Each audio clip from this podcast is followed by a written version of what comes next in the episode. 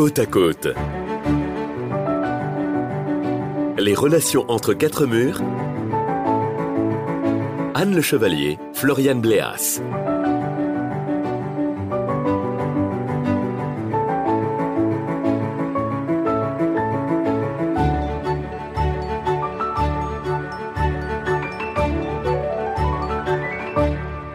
À tous, bienvenue dans votre rendez-vous quotidien Côte à Côte, le podcast qui s'intéresse à nos relations aux autres pendant le confinement. Hier, nous avons parlé ensemble du rôle des parents, de celui des enfants aussi, notamment face aux défis que représente l'école à la maison. Aujourd'hui, on s'intéresse aux couples et aux jeunes couples particulièrement avec notre psychothérapeute Anne Le Chevalier. Bonjour Anne. Bonjour Floriane. Alors Anne, quand je dis jeune, ça ne veut pas dire nécessairement en âge. Hein. J'évoque plutôt les relations qui venaient de débuter quelques quelques mois, peut-être avant cette crise sanitaire.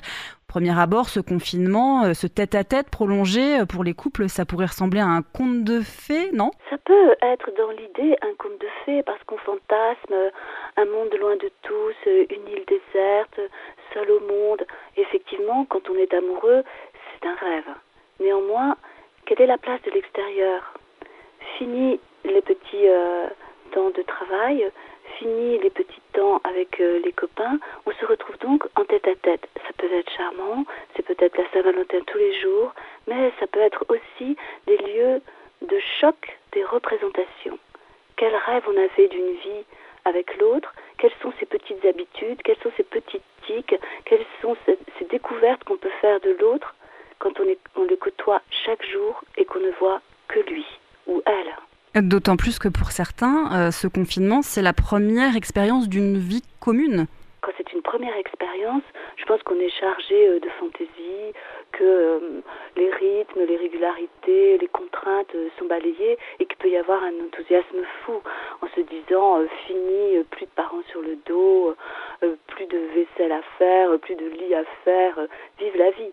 Néanmoins, très vite, on peut être aussi rattrapé parce que euh, les habitudes de l'un qu'il reprend euh, plus ou moins sournoisement ou plus ou moins consciemment agacent ou, ou ne sont pas comprises ou un détail, euh, vous faites pipi, on se fermer la porte ou des choses comme ça qui vous paraissent tout à coup faire écrouler de son piédestal le prince charmant que vous aviez rencontré ou votre princesse devient tout à fait vulgaire et ça vous paraît insupportable.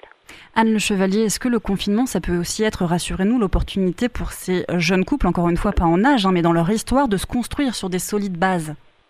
Oui, ça peut être euh, euh, dans l'idéal et, l'idéal peut arriver parce que je pense que c'est une aspiration et qu'on y tente tous et que c'est un peu ce qu'on cherche pour la vie, de mieux se connaître, de mieux s'entendre dans le sens s'écouter et le désir et le fait de s'aimer peut vraiment vous faire franchir des montagnes, même si ce sont des incompréhensions.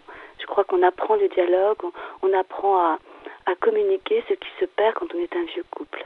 L'important, euh, c'est donc de continuer à se projeter pour tous ces couples et peut-être même aussi et surtout pour ceux qui ont fait le choix d'un confinement séparé Oui, continuer à se projeter, continuer à parler de ses rêves communs, d'imaginer, de confronter ses imaginaires et de voir ce qui dans le réel peut nous réunir. Et c'est ça la beauté, c'est de toujours, toujours avoir un projet ensemble. Merci beaucoup Anne Le Chevalier pour vos réponses. Je rappelle que vous êtes psychopédagogue en Normandie. Demain, euh, nous évoquerons un autre sujet, les relations euh, dans une fratrie pendant ce confinement. À demain Anne. À demain.